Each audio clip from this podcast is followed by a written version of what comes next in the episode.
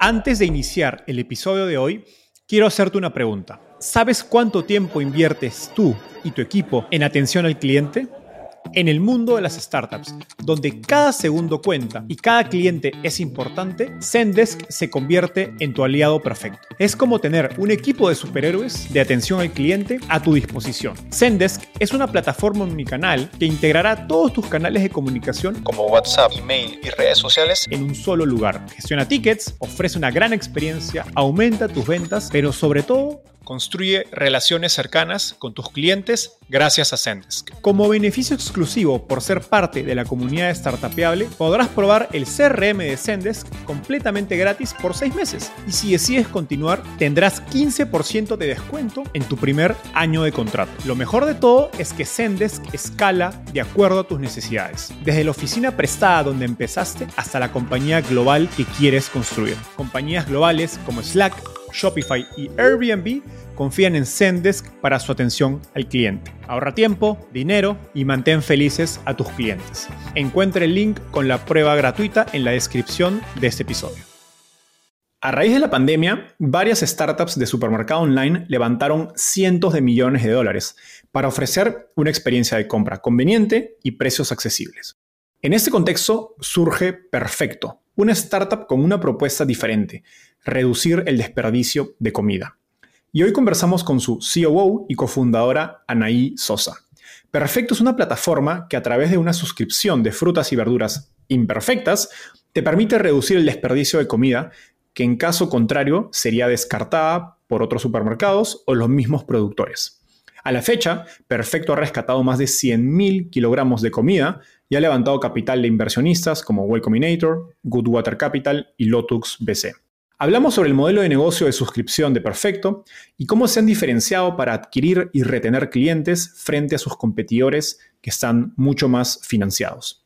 También Anaí nos contó cómo conoció a su socio y el proceso de evaluación mutua que hicieron antes de comprometerse a emprender juntos. Esta historia es genial, quédense hasta el final para que la escuchen y se queden con las sugerencias de Anaí para buscar socios. Gracias a Jan Heimberta, Gerardo Valencia y Fernando Rolo de Perfecto y a Matt Gantar de Lotux por su gran ayuda para preparar las preguntas de esta entrevista. Hola, mi nombre es Enzo Cavalier y soy un convencido de que el emprendimiento en tecnología es una oportunidad histórica para resolver los problemas más urgentes de Latinoamérica. En este podcast conversamos con emprendedores e inversionistas de las startups más impactantes de nuestra región para descubrir cómo se idearon, escalaron y levantaron venture capital para solucionar problemas tan grandes como la educación, las finanzas y la salud. Recuerda visitar www.startapeable.com donde encontrarás todo un ecosistema de recursos para tu camino startup. Hola Anaí, ¿qué tal? Bienvenida al podcast. Hola Enzo, gracias por la invitación. Encantado de tenerte. Anaí, empezamos con un poco de historia. Cuéntanos cómo llegaste al fascinante mundo de las startups y cuál fue ese momento ajá detrás de Perfecto. Bueno, yo siempre cuento que tuve un ejemplo toda mi vida de mis papás que fueron emprendedores y, ahí como en, the back of my head siempre supe que, quería emprender. Solo pues cada quien tiene su momento eh, correcto, en donde hace ya sentido aventarse y hacerlo. Y bueno, eso me lleva al, al aha moment, como siempre supe que quería, que quería emprender, pero digamos que también sabía que quería tomar un poco de experiencia en diferentes áreas y fue ahí que estuve un poco en finanzas, luego entré a tech en Uber eh, y estuve en Customer Experience, en operaciones, en, estrategia y, como que llegó un punto en el que me sentía suficientemente armada, si bien nunca te sientes eh, completamente lista, pero a los cinco años de estar en Uber, yo ya, yo ya había pasado por tantas áreas tan diferentes entre sí y, muy intencionalmente había buscado siempre como moverme a áreas que fueran completamente nuevas y que pues sí fueran ese como stretch para mí. Y después de cinco años empecé ya como a aterrizar, ¿no? Un, par, de, par de ideas y, ya como tomarme mucho más en serio el, el hecho de salir y empezar a, arrancar algún, algún MVP y bueno, justo en ese momento, yo siempre hablo como esas coincidencias eh, mágicas, porque justo en ese momento eh, fue que me, que me contactó Jan, que ya hablaremos un poco de eso, eh, porque él también estaba buscando, él ya estaba mucho más avanzado y buscaba un co-founder para arrancar una startup, no tenía ni nombre, que se encargara de reducir el desperdicio de comida. Me fascinó la misión. También siempre pensé que pues quería algo que, tuviera un impacto muy visible y, que a mí me motivara ese impacto eh, tan, tan visible. entonces, bueno, ahí desde el inicio hubo algo que, que hizo clic y bueno, más adelante hicimos ya un proceso mucho más aterrizado y mucho más estructurado eh, para ver si hacía sentido trabajar en conjunto, pero eh, ahí es donde empieza ya como todo a, armarse las piezas, ¿no? Pero siempre estuve pensando en encaminar mi carrera hacia, hacia emprender. Hablando de, experiencia, cada vez hay más eh, emprendedores que pasaron, digamos, siendo ejecutivos u operadores de startups, y creo que es parte pues, de la maduración del ecosistema en Latinoamérica, donde pues, hay más, más Ubers, más compañías de tecnología que han, que han avanzado y hay gente que ha trabajado y eventualmente decide emprender. ¿Qué ventajas, aprendizajes crees que has tenido al haber pasado por esa experiencia de cinco años en, Uber para eh, emprender? Perfecto. ¿Sabes? ¿Sabes que es muy curioso porque no lo no lo sabría responder quizá de forma anticipada, como decir, bueno, todo esto es lo que me va a ayudar a, construir mi negocio, o, quizá teóricamente sí, pero donde más lo noto es cuando me voy encontrando con ciertos retos eh, muy puntuales que recuerdo, casi como que en mi otra vida, que los viví o los vi al menos, ¿no? O vi cómo alguien los resolvió. Y esos retos van desde temas eh, estructurales, funcionales, pero también de temas de management, que eso ha sido clave. Ahora en Perfecto ya somos un equipo bastante grande, pues, relativamente grande para, el tiempo que llevamos. Y me ayuda mucho recordar ciertas situaciones de management, tanto que yo viví como que yo vi a los líderes manejar eh, con equipos eh, gigantescos. Y eso me da muchas herramientas, porque entonces casi que tienes, este, me encanta este concepto a mí como del, toolbox, ¿no? De diferentes herramientas para diferentes momentos. Y eso es lo que más me ha ayudado, ¿sabes? Quizá no tanto como eh, el, tema de, pues sí, un tema más teórico, sino ya en la práctica, cómo realmente manejas situaciones, inspirándote o haciendo, eh, pues sí, quizás hasta benchmark de cómo se manejaron esas situaciones en otro contexto. Eh, pero yo creo que eso es lo que más me ha ayudado y me hace sentirme además más confiada porque casi puedo imaginar ciertos outcomes, ¿no? Como, mm, quizás si, si tomo esta acción es así, como esta película ya la vi, este juego de mi otra vida. Eh, y eso ha sido bastante útil, eh, sobre todo, te digo, a medida que me voy encontrando ya en, el día a día con esos retos y tengo que, simplemente tomar una decisión y, ir adelante. Entonces eso un poco me, me da más confianza en cierto sentido, ¿no? Yo creo que eso es de lo que más me ha ayudado, de haber estado antes, digamos, como en el mundo corporativo. Ahora, yendo hacia, hacia perfecto, y me gustaría hablar sobre el problema que están resolviendo, que es el desperdicio de comida. Creo que cualquier persona diría, oye, no tiene ningún sentido que se desperdicie tantos alimentos con tanta gente pasando hambre. Así que me, gustaría entender realmente el problema y que nos es una, clase rápida sobre qué pasa en la cadena de suministro de alimentos que hace que tanta comida se desperdicie. Cuéntanos un poco de cuáles son las partes de, de esta cadena de suministro, cómo funciona actualmente ¿Y dónde es que se, originan estos desperdicios de comida? Sí, hay, muchas razones y, el problema ya, digamos, entrando a profundidades, es, muy complejo porque tampoco, es muy complejo de cuantificar eh, a cierto nivel porque no hay tampoco métricas tan claras. Pero un poco a grandes rasgos, eh, digamos que lo, que lo que siempre llama mucho la atención es el hecho de que un tercio de la comida en general en todo el mundo, varía un poco de región a región, pero un tercio de toda la comida se desperdicia. Eh, un tercio es una... Es, inimaginable pensar que un tercio de toda la comida del mundo se desperdicia. Ahora, haciendo como diferentes cortes, ¿no? Viendo frutas y verduras, que fue con lo que es con lo que arrancamos perfecto y es de lo que se ve más impactado. Eh, si tomamos, por ejemplo, Latinoamérica, más de la mitad es como un 54, 55%, pero más de la mitad se desperdician. Entonces quiere decir que tú te imaginas al productor, ¿sabes? Como a veces ya con números no se siente tan doloroso, pero si tú te imaginas al agricultor, eh, pone sus, este, ¿no? Hace sus, sus, plantíos y entonces los riega y entonces le invierte tiempo, pero también invierte, eh, pues, maquinaria y recursos, ¿no? Y hace la cosecha y desde el momento en el que se hace la cosecha, ya esos alimentos están pues, producidos, más de, esa, más de la mitad de esos alimentos nunca se van a llegar a consumir. Y un poco para complementar, eh, pues aproximadamente 72% se desperdicia antes incluso de llegar a los eh, puntos de venta o, al, eh, pues digamos, a los comercializadores, sino que desde el momento en el que se cosecha todo el transporte hasta que llega y se rechazan, y no se llevan, llegan ni siquiera a exhibir. Eso es un 72% em, de la, del total, ¿no? En, toda la cadena. Ah, no, o sea, el problema no es la comida que, digamos, llega a casa y tu mamá te dice come y no comes, sino el problema, la mayor parte del problema está en la cadena de suministro para que ese alimento llegue a los hogares. Claro, y eso es particular de Latinoamérica porque no es lo mismo en otras regiones. Por ejemplo, en, Norteamérica eh, la mayor parte sí se desperdicia después de, eh, ya en etapas de consumo, eh, lo cual es ahí, pues sí, es, curioso, pero bueno, va, de acuerdo al comportamiento. Entonces, desde ahí partimos en donde vimos algo, algo está absolutamente roto en el sentido en el que estamos desperdiciando esta cantidad de comida y bueno, ya entrando un poco a las razones por las cuales se desperdicia. Una de las principales, y hay varias, pero, pero una es sin duda el, rechazo por el aspecto físico, eh, por, cómo se ven los productos, eh, que pueden ser tamaños, formas, deformidades, daños, etcétera, sin que esté comprometida su calidad.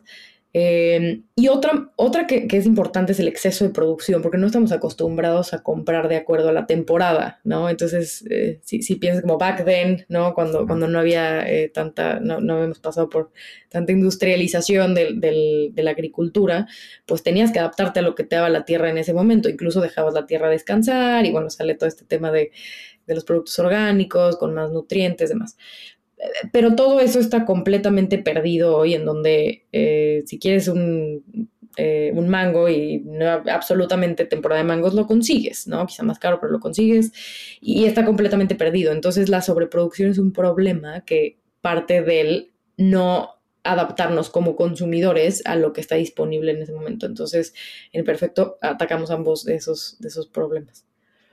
Ahora, yendo, digamos, me, gustaría hablar del, primero del primer problema y luego también que nos cuentes cómo tratan el segundo. En el caso del primero, digamos, ustedes, cuando entras a la página web, lo que veo es que ofrecen alimentos que otros supermercados desecharían por estética o forma, como dijiste.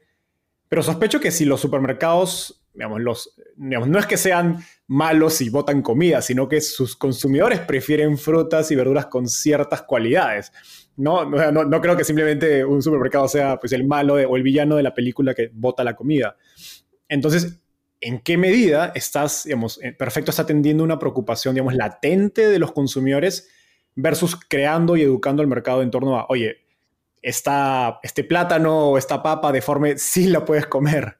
Diría que estamos más en un punto quizá en medio, en donde no quiere decir que sea, em, no, es reeducar o, educar a la, gente en cuanto a, por qué sí tendrían que consumir estos productos, es simplemente darles visibilidad, ¿no? Y ponerlos, ponerles un mercado. Entonces, en el momento en el que nosotros los ponemos en el, mercado, ¿no? Y decimos, oye, esto existe, eh, es impresionante como desde el inicio una cantidad de gente que no sabía ni siquiera que estos productos estaban, existían, ¿no? Este, en, ciertas cantidades eh, y que los podían además eh, comprar. Y bueno, esa fue nuestra hipótesis durante todo el año pasado, que fue el primer año de operación de Perfecto. Eh, nuestra hipótesis era que había gente que estaba dispuesta a comprar estos artículos, bueno, esas frutas y verduras, simplemente no estaban exhibidas, no estaban disponibles. Eh, y bueno, pues so far hemos, hemos eh, visto pues, que efectivamente sí hay gente que está dispuesta a comprarlas. Ahora, ¿qué hacemos nosotros? Pues le damos esa visibilidad a los productos y entonces las personas pues están completamente abiertas y motivadas a, adquirirlos. Ahora, ¿por qué? Y me gusta esa parte que dices, ¿no? ¿Por qué los supermercados no lo ofrecen? Pues era porque no, nadie lo quiere. Creo que es algo que hemos ido entendiendo también es que el mercado está en un momento, y, yo creo que ya tenemos un, tiempo en esta transición, en donde nos volvemos mucho más conscientes en la forma de consumo, y yo creo que no todos están logrando adaptar a ese cambio y esa transición tan rápido. Eh, necesitas eh, cadena logística pues, eh, particular, ¿no? Y, un proceso operativo en general particular. Em, pero en general, pues los consumidores están mucho más abiertos, mucho más conscientes, no solo en la forma en la que consumen en un sentido transaccional, sino en un sentido de, nutrición, de bienestar. Eh, y yo creo que nunca antes habíamos visto una conciencia tan grande como, como hay hoy. Y bueno, pues el que tengan una opción tan a la mano para lograr hacer ese, eh, pues tener ese impacto positivo, eh, resulta ser uno de los mayores motivadores de, pues las primeras personas que han sido nuestros clientes. Totalmente. Ahora, brevemente explícanos qué pasa del otro lado, cómo ustedes pueden impactar el, el tema de la sobreproducción, porque eso suena un poco más fuera de sus manos, dado que a final de cuentas son decisiones que toma el productor en el origen de la cadena de, de suministro. Sí, sin duda, sin duda no, y ojalá, ¿no? Pudiéramos atacar todo, todo el problema del desperdicio, incluso la sobreproducción, pero algo que sí hacemos es que nos basamos en, en lo que es la temporalidad de los productos. Entonces, nuestros consumidores saben, e incluso pues también hay un factor ahí de, de, hacerlo mucho más dinámico, y saben que hay productos eh, que o más bien los productos van de acuerdo a las temporadas. En México somos privilegiados y tenemos muchos productos que, están todo el año. Entonces, si tú quieres tu, canasta básica, ¿no? Pues la vas a tener. Pero tienes, eh, digamos, otro, otra franja de productos que solamente van a estar de acuerdo a la temporada. En ese sentido, pues ayudamos a que los consumidores se enfoquen en comprar esos productos y los productores le dan salida a esos que generalmente serían excedentes. Hoy justamente estuve hablando con con unas personas de, la FAO, ¿no? De, la ONU, que justo tienen programas para reducir el desperdicio de comida.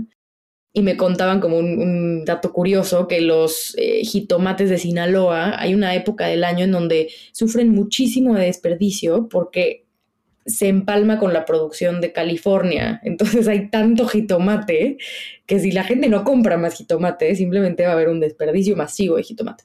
Eso como consumidores no lo sabemos, no lo entendemos, eh, pero bueno, lo que hacemos en perfecto es decirte, mira, no tienes que investigar, no solo aquí están los jitomates, eh, y bueno, pues es lo que vamos ofreciendo para darles más movimiento a esos productos. Ahora, digamos, hablando de sobreproducción y, digamos, y de ofrecer alimentos o frutas y verduras que en, otras, en otros contextos sus competidores no ofrecen, me imagino que tienen una ventaja considerable en términos de costos. ¿Cómo se refleja, digamos, eh, esta, esta, elección de, digamos, de, proveedores en sus unit economics, del modelo de negocio, y cómo se compara respecto al resto de la industria de supermercados, eh, tanto tradicionales como online? Sí, sin duda esto es la base de nuestro, nuestro modelo de operativo y, pues reflejado en nuestros Unit Economics son muy particulares por, por, diferentes razones, pero principalmente dos, ¿no? Una es el, el, sourcing que hacemos, pues obviamente sí, como dices, es de productos que de otra forma tienen mayor riesgo de ser em, discriminados y por ende desechados. Eso quiere decir que hay una decisión del lado de productores en cuanto a o, gano cero pesos o, pues mejor de forma proactiva lo ofrezco en el mercado. Y digo proactiva porque no quiere decir que estos productos ya estaban en la basura y se rescatan de ahí. No, es, como darle una, salida temprana para que no llegue a ese, ese punto. Entonces, naturalmente los productos son eh, de un costo más bajo, ¿no? Aunque siempre buscamos pues hacer una compra justa, pensando en que pues tiene, tiene el riesgo Y por otro lado, nuestro modelo es un modelo de suscripción, lo cual permite que, de nuevo, pensando en estos hábitos de consumo responsables, se hace una compra planificada y del otro lado podemos tener menos impacto ambiental y podemos ahorrar también en costos operativos, lo cual se traduce a un menor costo para el usuario. Entonces, es un poco como armamos el modelo de forma que nos permite tener unit economics mucho más saludables de, lo que tienen en general estos negocios por, por las cargas eh, operativas. ¿no? Conectando esto con digamos, el tema anterior que hablamos sobre las preferencias del consumidor, ¿qué rol juega el precio versus el impacto ambiental en la decisión de compra de tus clientes? Sí, eso es interesante y, y digamos que la forma en la que lo vemos es y un poco eh, pensando como en estas eh, diferentes estrategias de growth, ¿no? Pero la nuestra ha sido mucho como hablarle a una audiencia muy, muy definida, ¿no? De, de, de, personas que están dispuestas, que no solo están dispuestas, que están buscando opciones eh, que sean convenientes, ¿no? Porque, bueno, pues aportar, puedes tener un impacto positivo o ahorrar dinero, pues quizá yendo directamente a, buscar a los productores y comprar de ellos, pero, una opción conveniente, ¿no? Que te llegue a tu casa. Por otro lado, que sea eh, pues accesible en cuanto a precio, pero que pues puedas eh, tener ese consumo responsable y generar un impacto positivo, pues a, la vez estás reduciendo el desperdicio de alimentos. Entonces, esa audiencia la tuvimos muy clara desde el principio y, bueno, mirando también nuestro, nuestra retención de los primeros cohorts hasta el día de hoy, ha sido una retención realmente buena, o sea, es, tenemos números súper buenos. Y a medida que, digamos, este, este core se va expandiendo, eh, te lo imaginas como, eh, luego digo, como círculos eh, pues sí, como círculos concéntricos, en donde de pronto esos le dicen a sus amigos y a su familia, y ellos dicen, ah, qué interesante, bueno, pues lo voy a probar, y se van quedando también por el precio.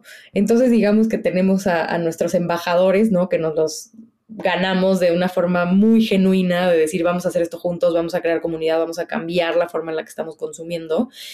Y mientras esto se va expandiendo, pues logramos llegar a otras personas que les interesa por otra motivación, ¿no? Quizá, mira, pues a mí me conviene, me, me parece el precio, eh, cualquier otra, otra de las razones, eh, el servicio, eh, pero bueno, te, creas una comunidad muy leal que pues esa misma comunidad va creciendo y va refiriendo a más personas. Entonces, algo que descubrimos ahora que, empezamos a, a usar paid acquisition, que no lo habíamos hecho durante todo el primer año, descubrimos que por cada usuario eh, que llega por medio de, canales pagados, eh, traen ya otro usuario orgánico, ¿no? O sea, realmente, y no tenemos programa de referidos oficial todavía. Entonces, realmente es muy orgánico el que la gente le gusta compartir. Y bueno, a los que comparten quizás se vean motivados por otros factores como el precio, ¿no? Qué interesante. O sea, es un poco lo que nos has explicado es cómo vas pasando de early adopters a un público más mainstream que quizás su motivación no es la misma, digamos, por el ambiente, por el impacto, como si fue tu, tu, tu digamos, tu audiencia más eh, core al, inicio. Ahora, cuando hablas de retención, ¿cuánto es una buena retención en, un producto de este tipo? Mira, a nosotros nos ayuda mucho que tenemos, regresando al modelo de suscripción, entonces nosotros tenemos una, pues tenemos dos opciones, ¿no? Puedes eh, inscribirte como con entregas semanales o, recibiendo quincenalmente. Entonces ya de entrada pues tienes una retención mucho mejor, ¿no? Y una frecuencia eh, mucho más alta.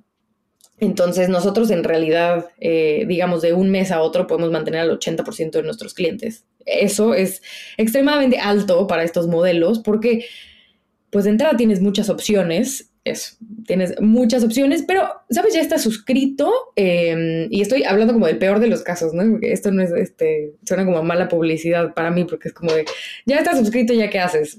En el caso de que, ¿no? De la forma más este, práctica, pues no tienes que hacer nada realmente, o sea, no tienes que hacer absolutamente nada más que suscribirte una vez eh, y pues simplemente recibir el, pedido a tu casa, al menos que tú quieras elegir qué, qué recibir si estás dispuesto a recibir caja sorpresa, no tienes que hacer absolutamente nada.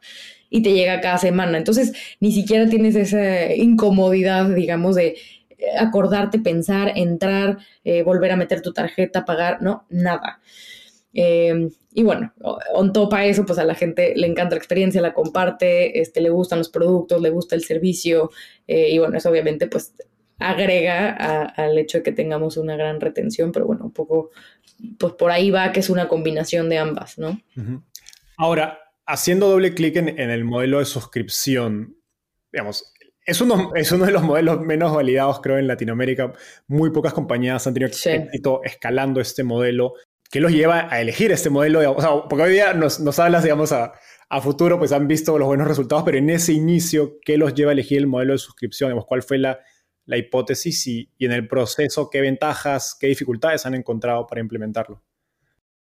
Sí, bueno, y ahí nada más como hemos visto eh, resultados positivos, pero eso no quiere decir que, también ya lo hayamos validado el 100%, ¿no? Creo que también estamos muy, muy conscientes y muy abiertos, como escuchando, ¿no? Esas señales de mercado, las métricas y entendiendo hasta qué punto llevamos la suscripción, hasta qué punto damos opciones de no suscripción con pricing diferenciado, ¿no? Entonces ahí como diría, no es que ya le hayamos dado el clavo, como decimos en México, pero parece ser un, buen modelo. Y algo para responder la pregunta de forma muy, muy breve, lo que yo he visto en mi experiencia investigando sobre el mercado es la cantidad de propuestas que se intentan mover hacia un modelo de suscripción, no habiendo lanzado, no habiendo empezado la operación bajo un modelo de suscripción, lo cual resulta tener eh, retos adicionales, ¿no? ¿Te refieres a un pivot más que un producto que nace como suscripción? Pivot o simplemente abrir líneas de, negocio que, se basan en suscripción, ¿no? Eh, no sé, por ejemplo, Uber es un ejemplo que pues, había un equipo y, hay todavía equipos que están enfocados en eh, pues desarrollar todo el producto de, suscripción, ¿no? Eh, Uber One, que, donde puedes tener como de ownership de Uber Eats y tal. Eh, y eso pasa en muchos otros modelos de B2C, en donde te intentas mover hacia suscripción, por, obviamente por pues un tema de frecuencia, de recurrencia. Y nosotros de inicio pensamos, a ver, por la naturaleza del negocio, hace sentido nacer como, arrancar como suscripción, o sea, make this happen, y después podemos ir dando más flexibilidad, pero el modelo de suscripción lo tenemos realmente bien estudiado y ejecutado. Entonces eso facilita que, después la parte, digamos, la parte más compleja está hecha. Y es un poco lo mismo de haber empezado con frutas y verduras. Lo más complejo de operar siempre es frescos. Entonces también empezamos con esa vertical y bueno, empezamos, digamos, por lo más difícil, pensando en, pues sí, en temas de ejecución. Entonces fue un poco por eso que, decidimos que fuera suscripción. Y bueno, finalmente el modelo de suscripción de nuevo nos permite planear y nos permite ser muy congruentes con este modelo de negocio sustentable y, sostenible, en donde compramos solamente lo que vamos a, entregar a los clientes. Eso significa que tenemos cero inventario, eh, cero waste y eso, bueno, de nuevo impacta a la vez tanto en, impacto del medio ambiente pues, o evitar impacto del medio ambiente, eh, pero también impacta en costos que, de nuevo pues, nos permiten tener esos unit economics. Entonces, todo va, toda la parte de sustentabilidad va muy mezclada con la parte de, rentabilidad, que es algo que eh, Jan y yo tuvimos muy presente desde el principio, que queríamos que fueran de la mano. Ahora, ¿qué retos han encontrado para implementar una suscripción? Uno de los mayores retos es que cuando, cuando vemos las causas de, churn de nuestros usuarios, eh, al, principio pensamos que no era real porque era como, por, porque es que la, mayoría están chorneando por esta razón, pero, pero bueno, es así, la mayoría se van justamente porque no tienen quizá esa flexibilidad de decir es que yo ya no voy a estar eh, durante un mes porque me voy de viaje, no sé cuándo regrese, y cancelan porque no hay on demand, ¿no? Entonces, bueno, ahí tenemos y hacemos esfuerzos eh, muy puntuales en, bueno, reactivarlos, ¿no? Pero es un, como, eh, es otro journey.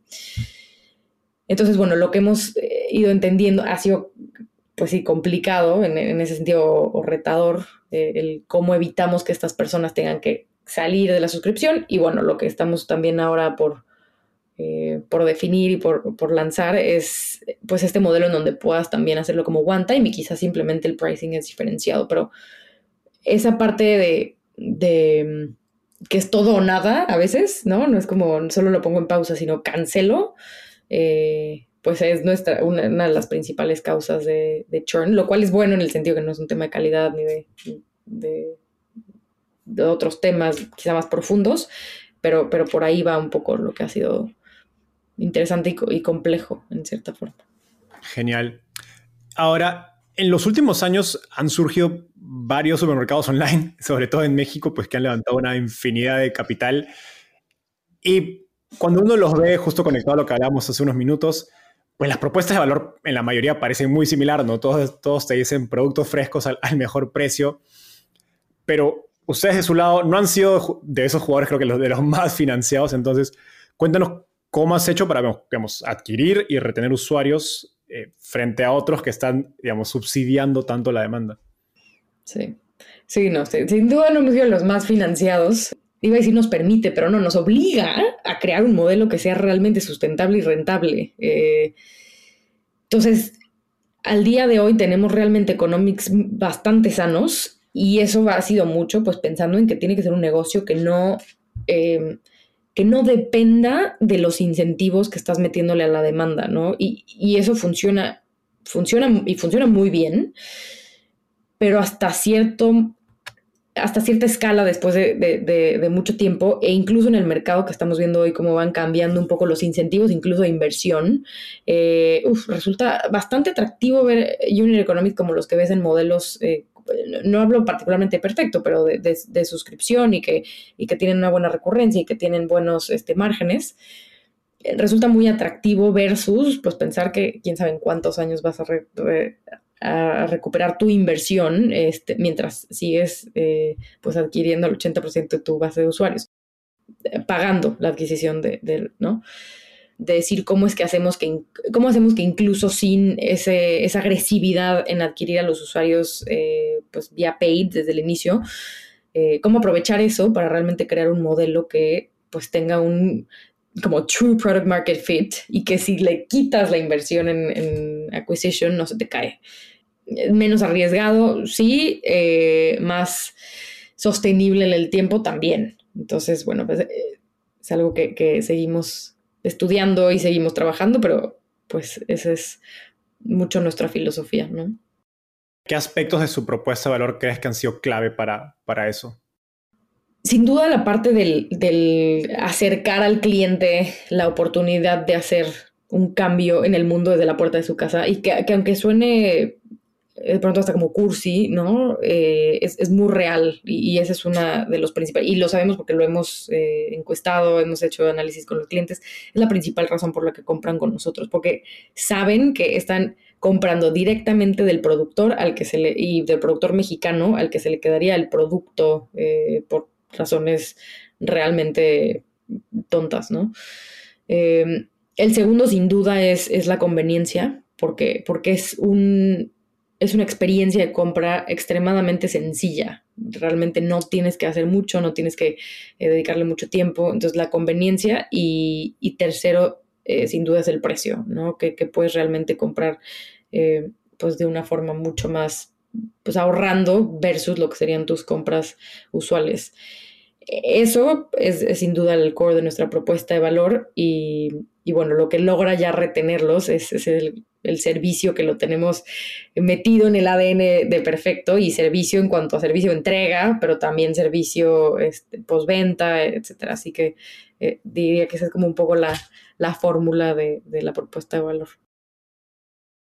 Hablando de, temas de financiamiento y obviamente muy relevantes en el mercado actual con, los ajustes en valuaciones y expectativas de inversión, Tú antes trabajaste en dos compañías que creo que tuvieron filosofías bastante diferentes en cuanto a unit economics en el sector de e-commerce. Por un lado, Uber, que era mucho más agresivo. Por otro lado, Corner Shop, que creo que valoraba mucho más la eficiencia y, sin duda Corner Shop fue un, un gran éxito a partir de esa eficiencia. ¿Cómo han influenciado estas experiencias en la manera en que tú piensas acerca de Unit Economics y cuán dispuesta estás a priorizar crecimiento versus rentabilidad?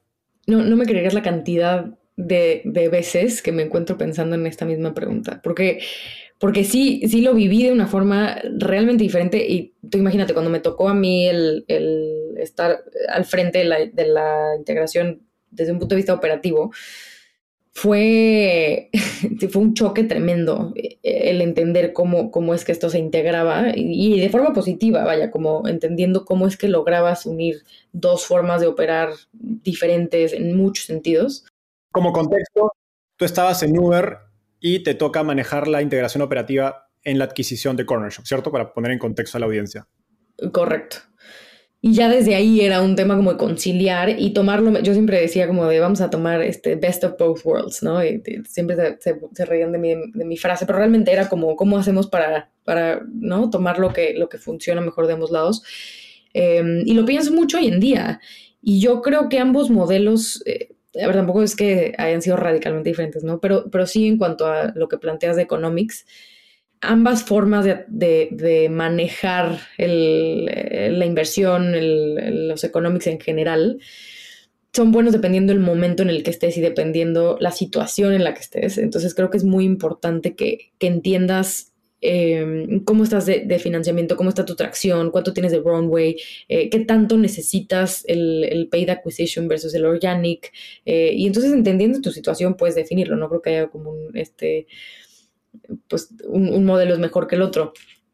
Sin embargo, sí me parece que también va cambiando mucho el, y a ser repetitiva ahí, pero que va cambiando mucho el momento del mercado y sobre todo en Latinoamérica, en donde ya estás, estos modelos de tan alto riesgo eh, y de unas pérdidas tremendas a costa de, de, un crecimiento tan acelerado, podemos empezar a ver un poco menos casos, ¿no? Que en su momento hizo todo el sentido y fue un poco lo que abrió el camino, ¿no? A que también se vieran estos eh, crecimientos exponenciales.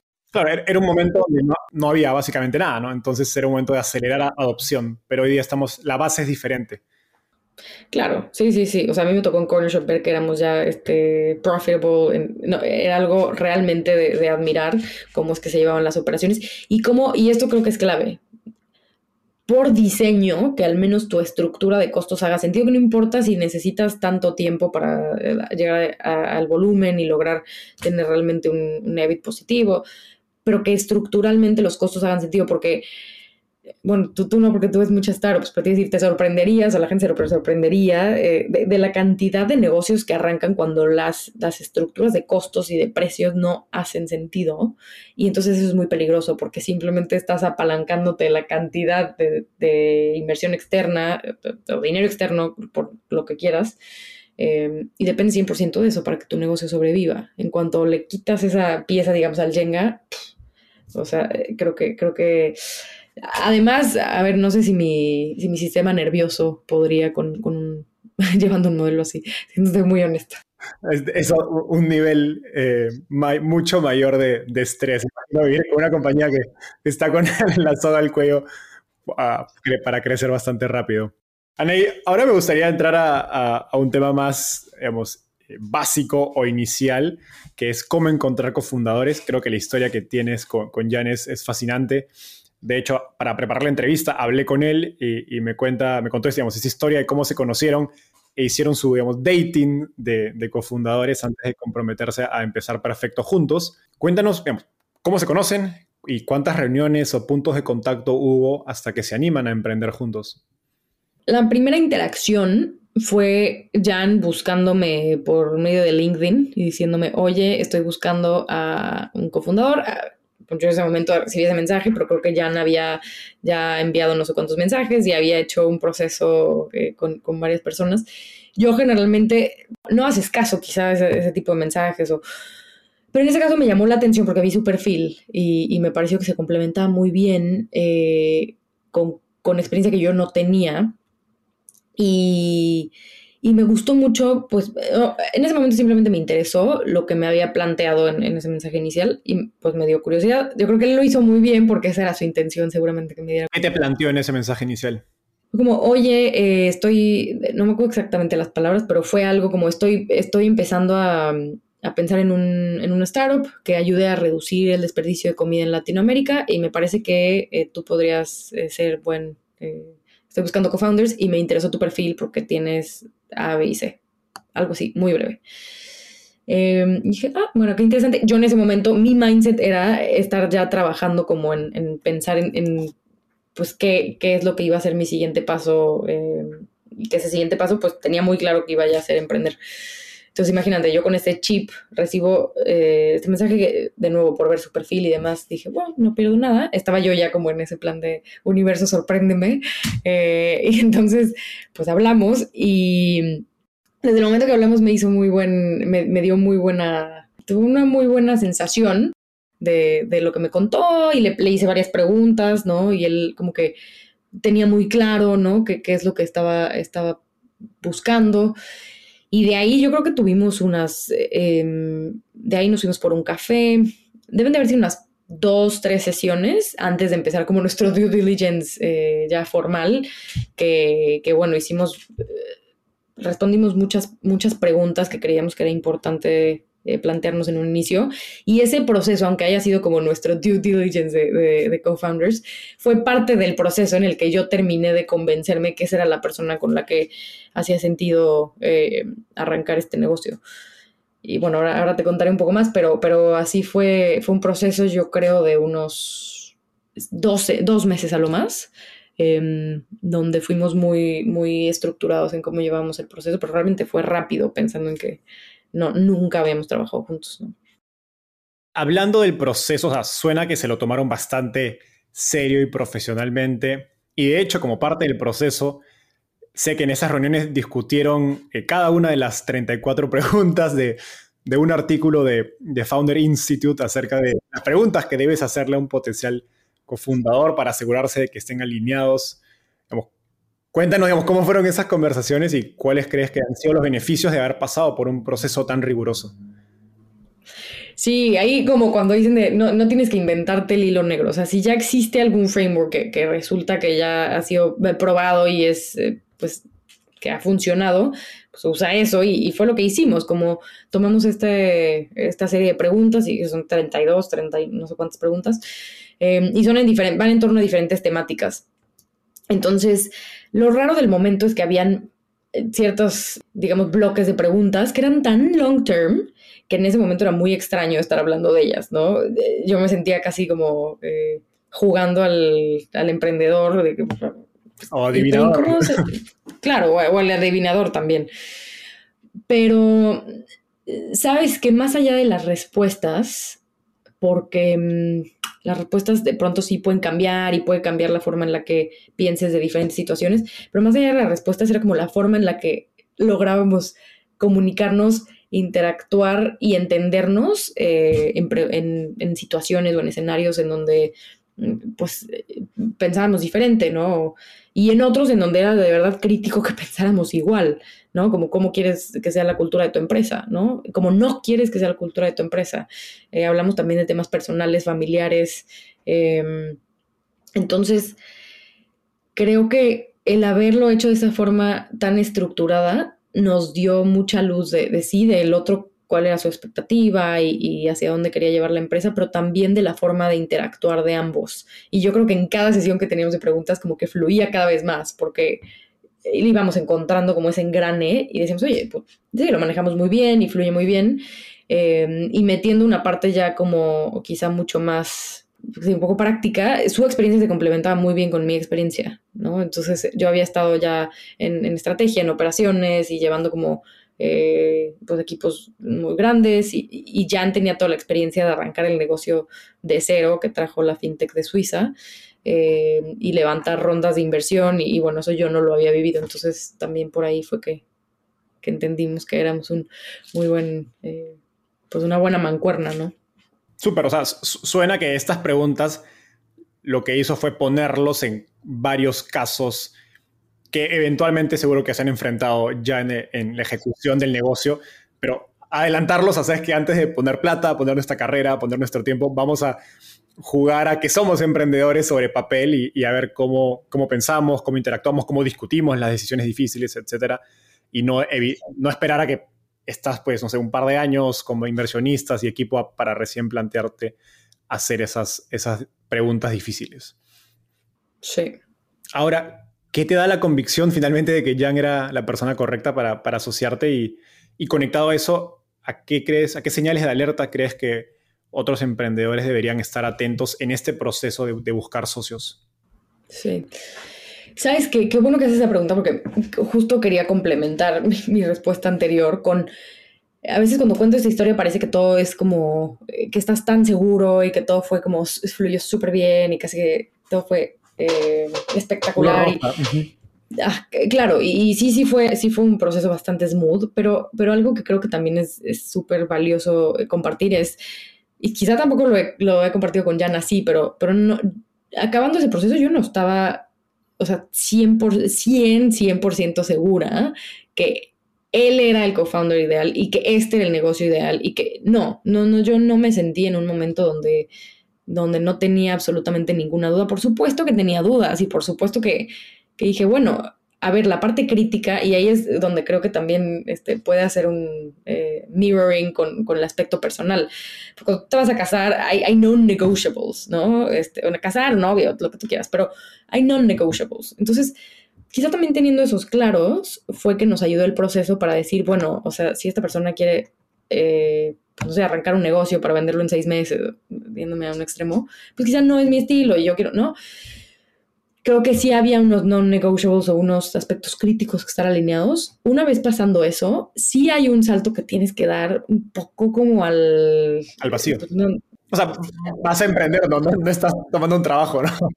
Claro, claro, no te diría que, oye, hicimos las 32 preguntas, chequé todas las casillas, uh, yo me quité preocupación, oye, ya, este, no, no, no, no, no, es así y al final, eh, ¿qué me llevó a pensar que, que Jan era la, la, persona correcta? Pues que esos aspectos críticos realmente estábamos muy alineados, que, que se sentía y se notaba esa transparencia de ambos lados de realmente compartir y, ser muy vulnerables en, cómo lo veíamos en los miedos, en las aspiraciones. Eh, pero bueno, sí había siempre un momento de duda y, bueno, creo que eso al final aprendí que es la vida del emprendedor, ¿no? Que vives con dudas y vives con... Tomar decisiones con poca información y con incertidumbre. Para finalizar, ¿cuáles son esos dos o tres aspectos críticos de, en esa conversación? La cultura, sin duda, porque, porque sí la aterrizamos, no, no, fue como, sí, una cultura amigable y respetuosa, o sea, sí, sí lo aterrizamos y fue como, ¿cómo, ves tú la parte del feedback? Este, ¿En qué momentos dar feedback? ¿no? ¿Cómo das feedback? Eh, ¿Qué tipo de beneficios darías a tus empleados? ¿Qué tipo de beneficios no? ¿Qué tan flexible serías en esto? ¿Qué tan flexible no? Entonces, la parte de la cultura, eso fue, fue algo crítico, porque, bueno, si como co-founders no te pones de acuerdo en la cultura, esto se vuelve un desastre. Em, y la segunda va mucho de la mano con lo que hemos platicado al inicio de, esta conversación, y es como eh, esta parte financiera, ¿no? Como qué tan agresivo comprometiendo un modelo rentable eh, ves estructurando el negocio, y eso era también clave.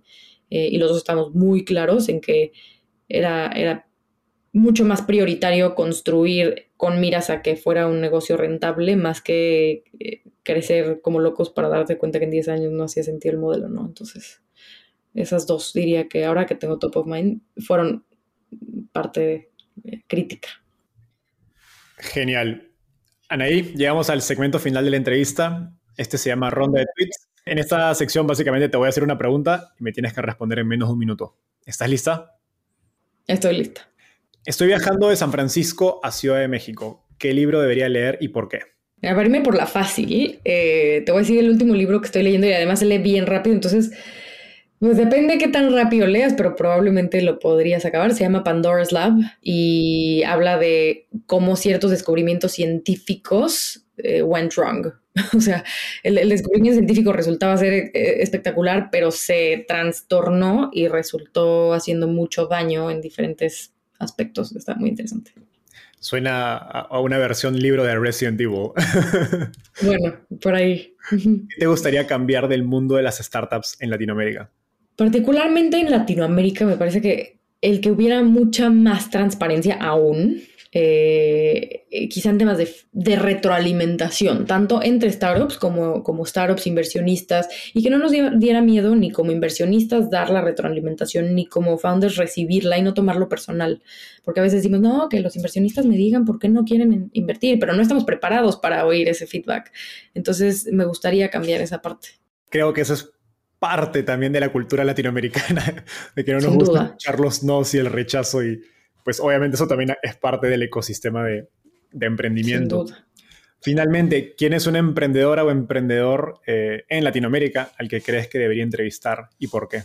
A ver, es que se, me ocurren varios. No sé si ya, además no sé, si ya hayas, por ejemplo, platicado con eh, las de Talently, eh, que justo hace poco estuve ahí eh, platicando con, con Roxy, me encantó porque compartimos como tantas cosas que estamos viviendo iguales en el mismo momento y, es increíble poder también compartir. Me parece increíble lo que están haciendo. Y bueno, un poco en el mismo sector, pues también los de Henry, que ahora estamos empezando a trabajar con algunos de sus Em, egresados. Eh, está Luz, Martín, también creo que están haciendo cosas increíbles. Regina, de Cuéntame. Entonces, bueno, todos ellos también trabajamos con sus, con sus startups y somos clientes felices, así que, eh, pues, cualquiera de ellos creo que sería súper interesante.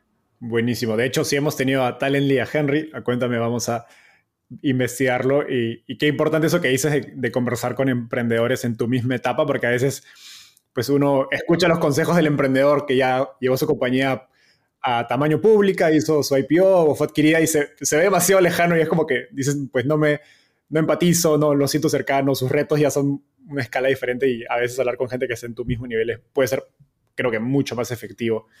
eh, Totalmente. que hablar con, con, los emprendedores que usualmente vemos pues, en la televisión, en los medios que ya son que ya llegaron a, a otra escala.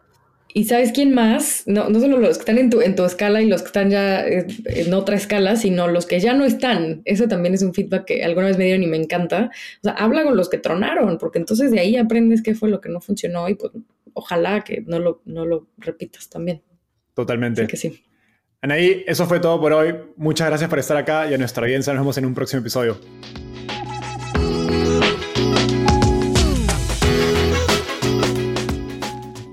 Antes de cerrar el episodio, quiero contarte que lanzamos el podcast Startupiable en 2021 y en menos de un año ya somos casi 10.000 personas que lo escuchamos cada mes. Y quiero seguir creciendo esta comunidad. Por eso, si escuchaste este episodio y te gustó, ayúdanos contándole a un amigo, familiar o colega. Suscríbete y déjanos un review en Spotify o Apple Podcasts. De hecho, me gustaría saber quién eres y por qué escuchas el podcast. Mándame un mensaje sencillo a enzo.startapeable.com o por Twitter a arroba Enzo contándome por qué escuchas el podcast Startapeable y cómo te ayuda en tu empresa o trabajo.